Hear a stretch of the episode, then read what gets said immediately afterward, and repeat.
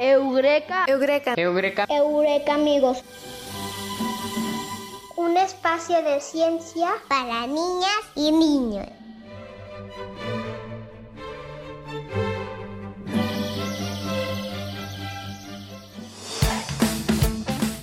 Hola a todos, qué gusto que nos escuchen en una emisión más de Eureka Amigos. Un espacio de ciencia para niñas y niños. Hola Eureka amigas. Hola Bruno, hola Melissa, hola Pau. Hola Eureka amigos, qué gusto que nos acompañan el día de hoy. Hola Ale, hola Bruno, hola Pau, hola a todos los Eureka amigos que nos están escuchando. Esperamos que nos acompañen todas las semanas y esta es una producción de la Universidad de Guanajuato y la Secretaría de Educación de Guanajuato para todos los niños del estado. Sí, me gusta mucho de hoy. A mí también, Ale. Quiero saber todo sobre los rayos láser. Bueno, yo también quiero saber todo sobre los rayos láser, así que vamos con nuestro invitado. Pau sabe todo. ¿Cómo se llama? Así es, hoy nos estará acompañando el doctor Rigoberto Castro de la División de Ciencias e Ingeniería, que pueden encontrarlo en el Departamento de Ingeniería Física. Él está en el laboratorio de biofotoacústica, para cuando quieran ir a visitarlo.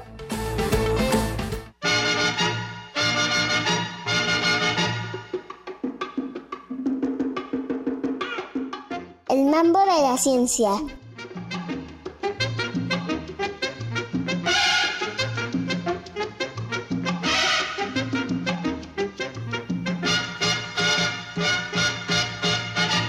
Los rayos láser. La palabra láser es un acrónimo formado por las palabras en inglés Light Amplified by Stimulated Emission of Radiation, que en español quiere decir luz amplificada por emisión estimulada de radiación. Es decir, láser se forma de las primeras letras de cada palabra en inglés. Un láser es un rayo haz de luz de un solo color, donde su luz viaja en una sola dirección, mientras que la luz ordinaria que observamos en los focos, por ejemplo, son generalmente una mezcla de varios colores que se combinan y aparecen como blanco y tienen diferentes direcciones de emisión.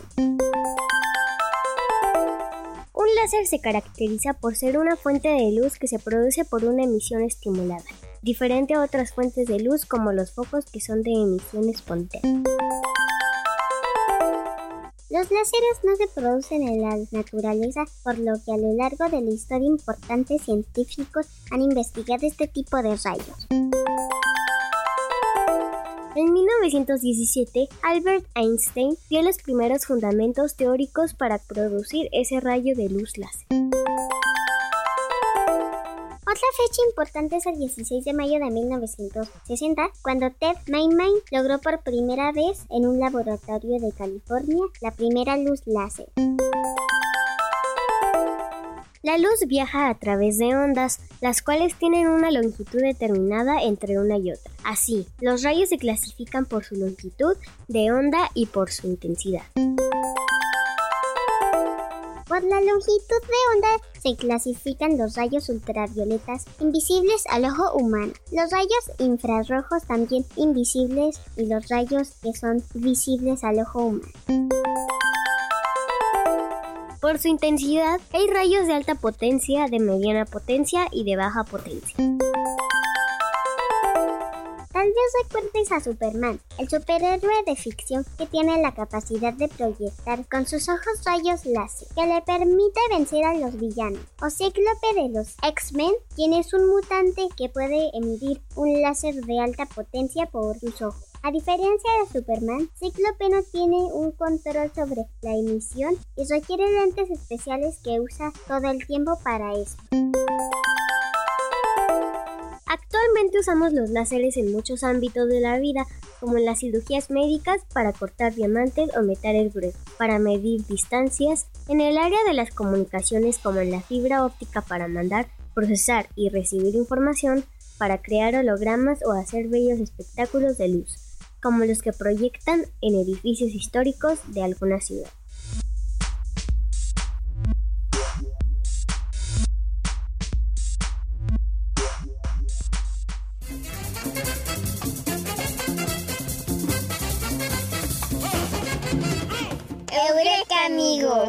Un espacio de ciencias para niñas y niños.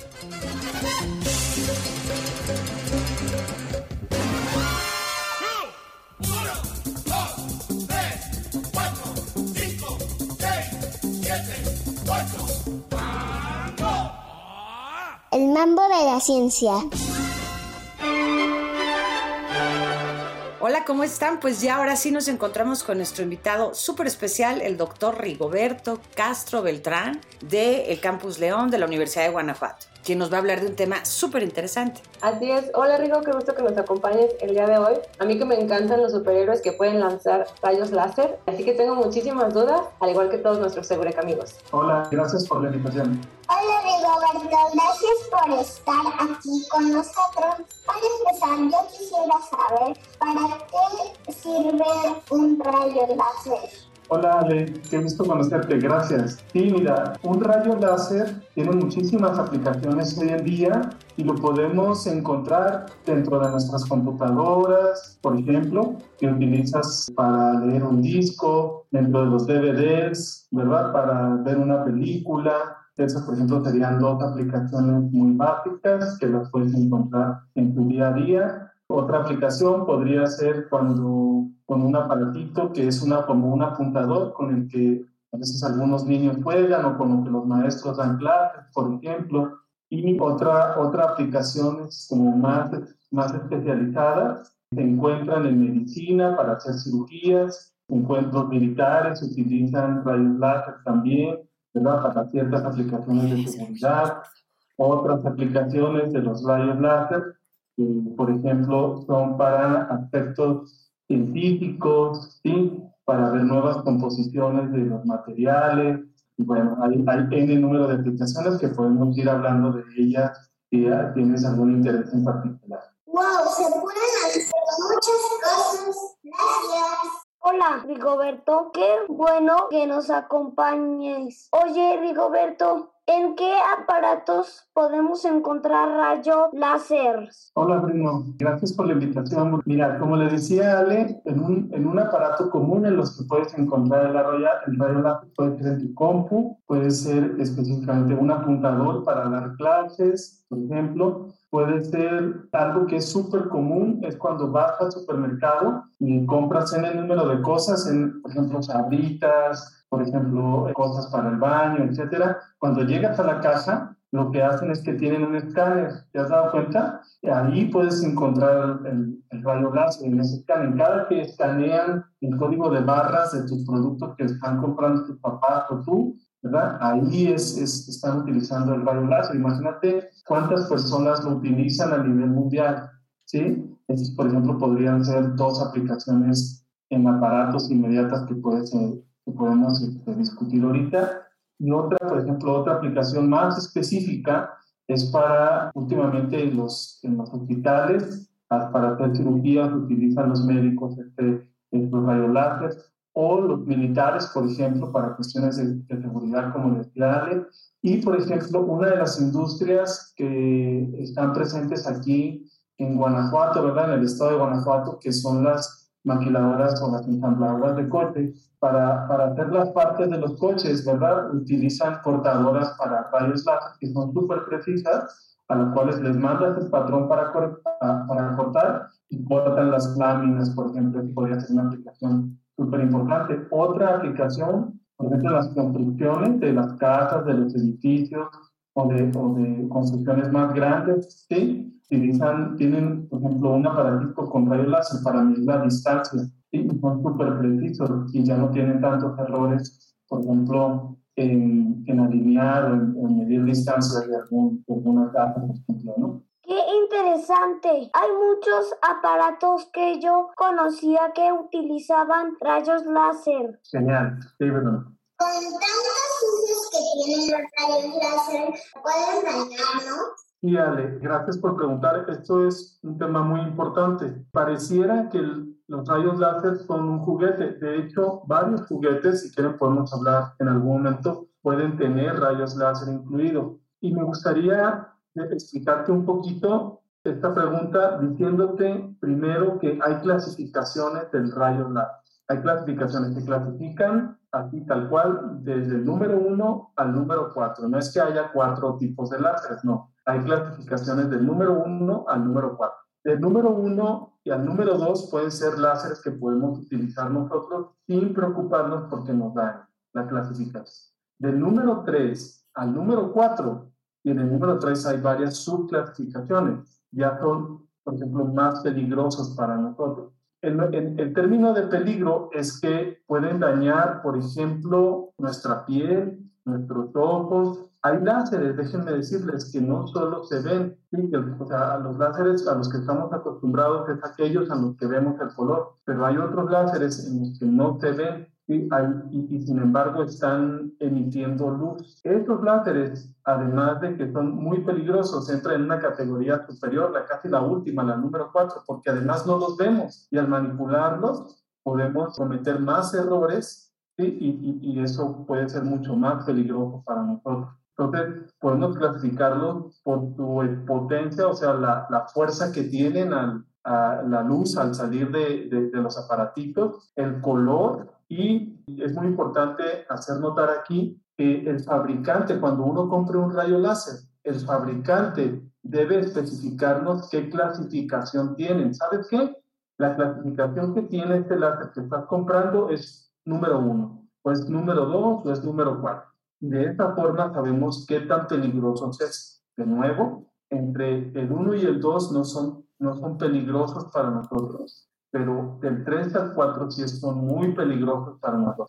Gracias, Rigo. Hay que fijarnos en la clasificación y hay que tener mucho cuidado al utilizarlos. Sí, es, es, muy importante tener muchísimo cuidado y sobre todo ver, ver, la clasificación. Es como un, como un sticker que viene pegado, por ejemplo, en los apuntadores, que te dice, cuidado, esto es un rayo láser y es de clasificación tal no trae eso, no lo compre. Muchísimas gracias. Me imagino que los expertos y los superhéroes pueden crear un rayo láser, pero ¿qué se necesita para hacer un rayo láser? Gracias por preguntar. De hecho, esta es una pregunta muy, muy extremadamente complicada. Bueno, quizá para los superhéroes, como dices, no, pero para los que trabajamos elaborando láseres tecnológicamente, debe de ser todo, es todo un reto. Me imagino que cuando dices superhéroes te refieres a, a Superman, por ejemplo, ¿verdad? Superman, ¿se acuerdan? Era, era este, este superhéroe, ¿verdad? Que, que tenía el control y pues, la posibilidad de emitir un rayo láser por sus ojos, pero además lo controlaba, lo utilizaba cuando él quería. A diferencia, por ejemplo, de este mutante de los, de los ¿cómo se llama? De los hombres de X, ¿se acuerda? Que era Cíclope, siempre traía unas gafas especiales porque si no estaba emitiendo con rayo láser y, y, dañando a todo el que estuviera alrededor. ¿Te acuerdas? ¿Has visto película? Muy bien. Si no, no es, no es nada fácil hacer un rayo láser. Se requieren una tecnología muy avanzada, ¿sí? Sobre todo estos láseres que tenemos. Finalmente ya se venden las partes por separado y, y nosotros podemos armarlos, por ejemplo, ¿no? Pero un rayo láser está, podemos decir y resumir que está podemos fabricarlos y tenemos tres componentes principales básicos. Sobre todo necesitas un material requiera, esto va a ser una palabra como muy técnica, que requiera y que tenga ganancia óptica, ¿sí? por ejemplo. Y luego, además de tener ese material ya listo, necesitas que el material esté dentro como de una cajita con espejos, por ejemplo, que esa es la configuración más básica y más simple y más utilizada también que esté dentro de un par de espejos, por ejemplo, para que ese material, cuando tú lo excites y salga la luz, la luz rebote y tengas más y más y más y más luz rebotando, rebotando, que pueda salir en, un láser. Entonces, la tercera configuración importante es que requieres que este material puesto en esa cajita con espejos, lo excites y lo excites con otro rayo láser o con una descarga eléctrica, por ejemplo.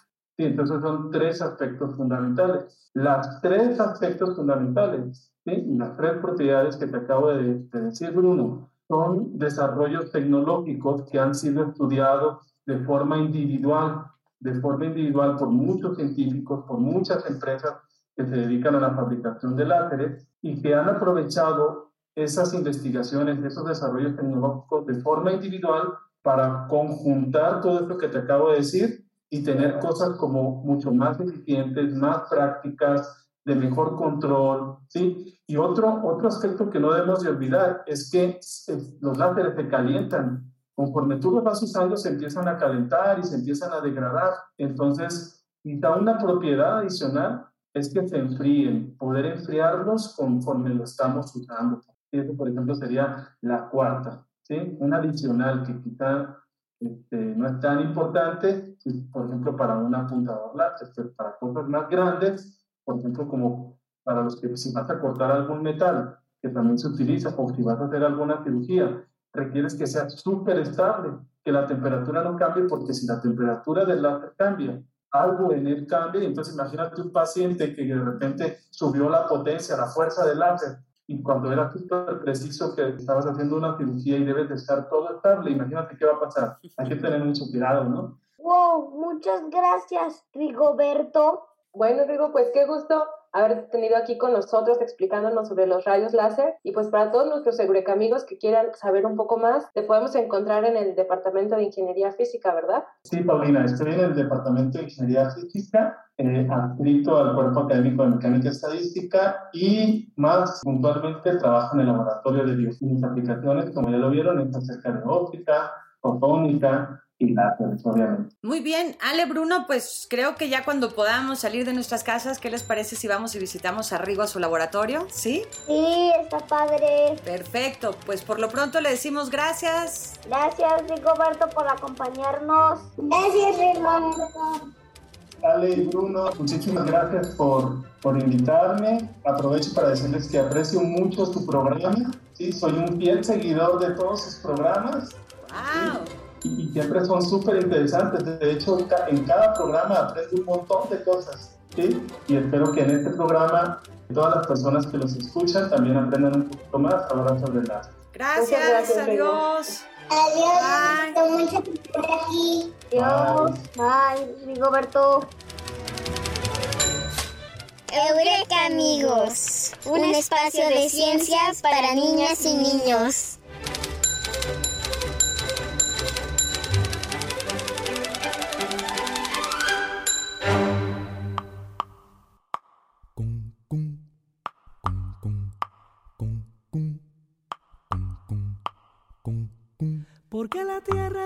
Casa, porque la noche es oscura. Porque la luna es blancura que engorda como adelgaza. Porque una estrella se enlaza con otra como un dibujo. Y porque el escaramujo es de la rosa y del mar. Yo vivo de preguntar, saber no puede ser lujo. Yo vivo de preguntar, saber no puede ser lujo.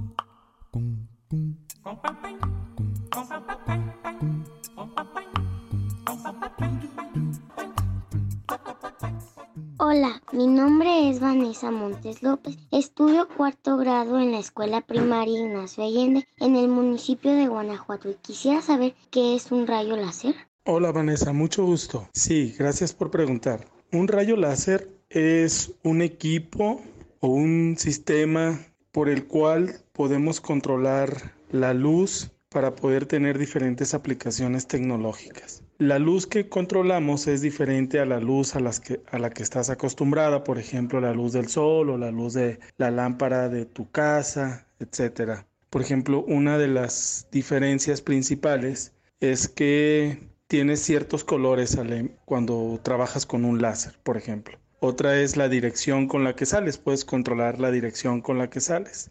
Y otra es, por ejemplo, si, si lo encendieras, un apuntador con el que trabaja tu, tu profesor, por ejemplo, de la escuela, cuando lo prende, lo dirige hacia la pared, por ejemplo, y, y se ve que está en una región muy específica. Sí, entonces todas esas propiedades, esas tres, el color, la dirección y esa región donde impacta, hacen de, este equipo láser o de este sistema láser un sistema tecnológico revolucionario con el cual podemos acceder a diferentes aplicaciones, tanto en salud como desde salud, por ejemplo, hasta cosas militares.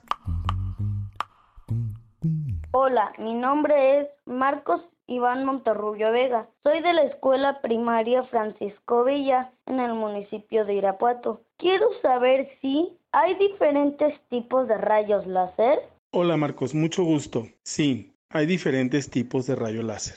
Tan solo rayos láser que tienen diferentes color, por ejemplo, rojos, verdes, azules. Entonces esos son están disponibles, por ejemplo, los apuntadores que se utilizan, sí, entonces sí hay diferentes tipos. Hay aquellos que son de baja potencia, alta potencia y las aplicaciones para las cuales se utilizan, pues obviamente también son diferentes. Sí, por ejemplo, los que son de baja potencia los puedes utilizar para apuntar al cielo, sí, por ejemplo, para, para, para señalar cosas como lo hacen los profesores en tu, en tu escuela, quizá los que son de alta potencia, a veces los utilizan las industrias que, ensamblan coches, por ejemplo. ¿sí? Para fabricar puertas cortan el acero o cortan aluminio. O en los médicos, los médicos pueden utilizar cierto tipo de láseres también que eh, para una operación de un ojo, para una operación de un órgano. ¿De acuerdo? Entonces sí hay diferentes tipos de láseres. La forma en la que se crea un láser, ¿de acuerdo?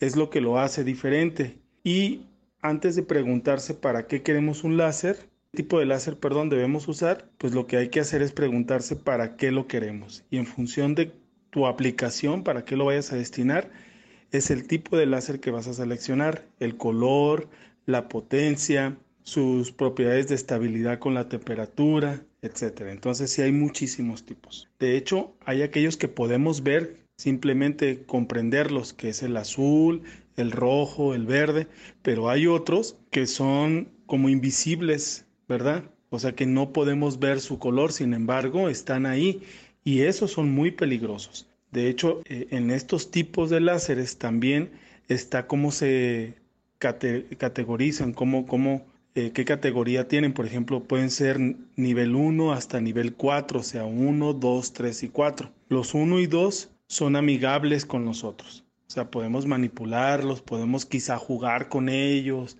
hacer actividades recreativas, pero los niveles 3 y 4 son específicamente para aquellas personas que sepan cómo manipular láseres. No los podemos manipular todas las personas, por ejemplo. Los científicos manejan nivel 2 y 3, las industrias manejan nivel 2 y 3, etc.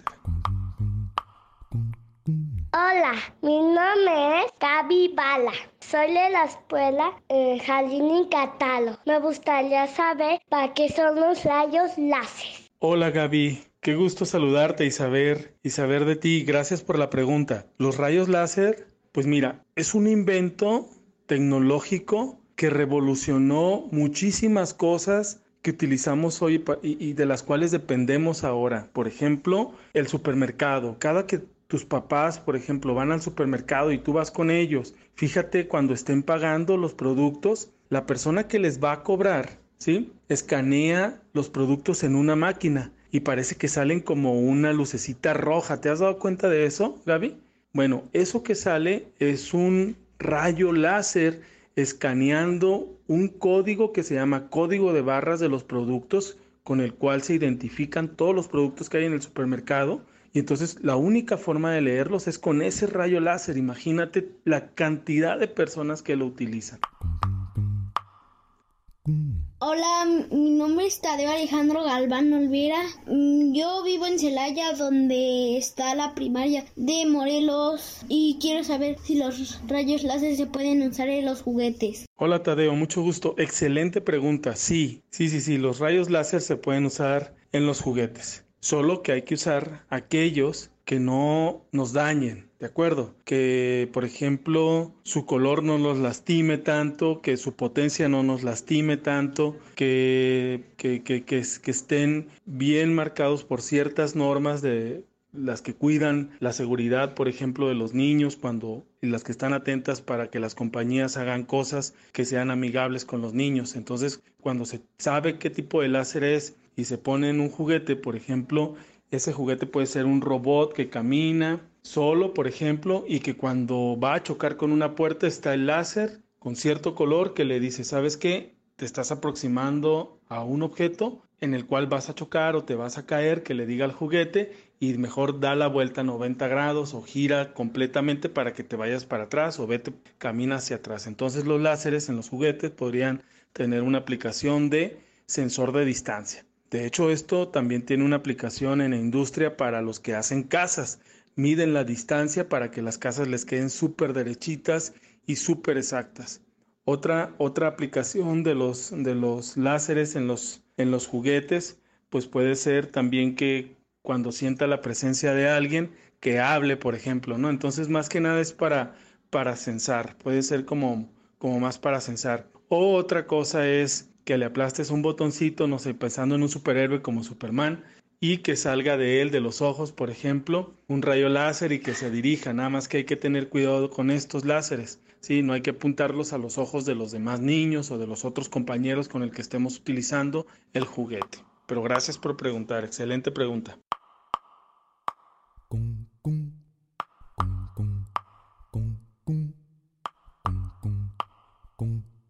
Porque la tierra es mi casa, porque la noche es oscura. Porque la luna es blancura que engorda como adelgaza. Porque una estrella se enlaza con otra como un dibujo. Y porque el escaramujo es de la rosa y del mar. Yo vivo de preguntar. Saber no puede ser lujo. Yo vivo de preguntar, saber no puede ser lujo.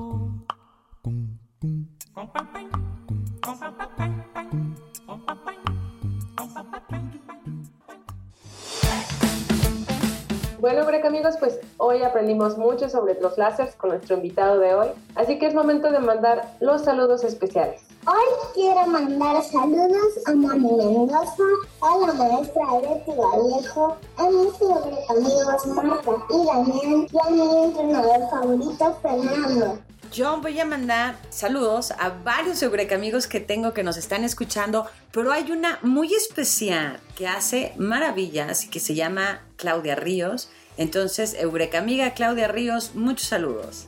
Yo le mando saludos a mi maestra Yadira, a mi maestra Magdalena, también a mis amigos, a mi amigo Rodrigo, Tadeo, Julio y a mi maestra Liz. Yo quiero mandar saludos a nuestros amigos del Departamento de Comunicación y Divulgación de la Ciencia, Esmeralda, Denise y Edgar. Y también a todos de la Dirección de Apoyo a la Investigación y al Posgrado. Pues entonces continuamos con la sección favorita de Pau. La adivinanza. Ustedes saben que a mí me gustan mucho los animales, así que vamos a ver si adivinan la del día de hoy. Pongan mucha atención porque, porque está muy bonita.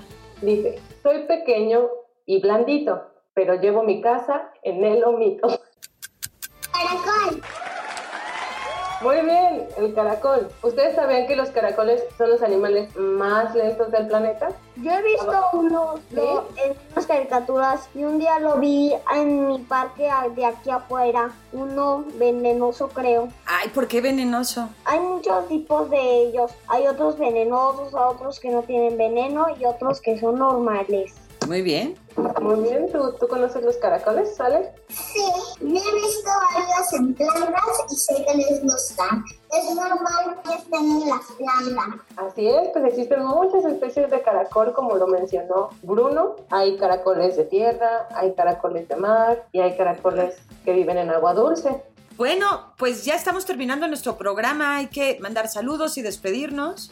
Así es, pues muchas gracias Eureka amigos por escucharnos el día de hoy y nos escuchamos la siguiente semana. Adiós Eureka amigos, nos vamos a escuchar la próxima semana. Adiós Eureka amigos, gracias por escucharnos, nos vemos la próxima semana. Pues adiós a todos los Eureka amigos, adiós Ale, adiós Bruno, adiós Pau, nos vemos la próxima semana. Fragmento de sonatina, prosas profanas. La princesa está triste. ¿Qué tendrá la princesa? Los suspiros escapan de su boca de fresa, que ha perdido la risa, que ha perdido el color. La princesa está pálida en su silla de oro, está mudo el teclado de su clave de oro, y en un vaso olvidado se desmayó una flor. Rubén Darío. Eureka. Eureka. Eureka. Eureka, amigos. Un espacio de ciencia para niñas y niños. Conductores: Artemisa Elguera, Paulina Vázquez, Alejandro Padilla, Bruno Cisneros. Voces: Aime Morales, Ania Morales, Leonel Valdivia. Producción y realización: Claudia Ríos. Este es una producción para Radio Universidad de Guanajuato de la Dirección de Apoyo a la Investigación y al Posgrado y de la Secretaría de Educación de Guanajuato, Gobierno del Estado. Universidad de Guanajuato. Secretaría de Educación de Guanajuato. Guanajuato, Grandeza de México, Gobierno del Estado.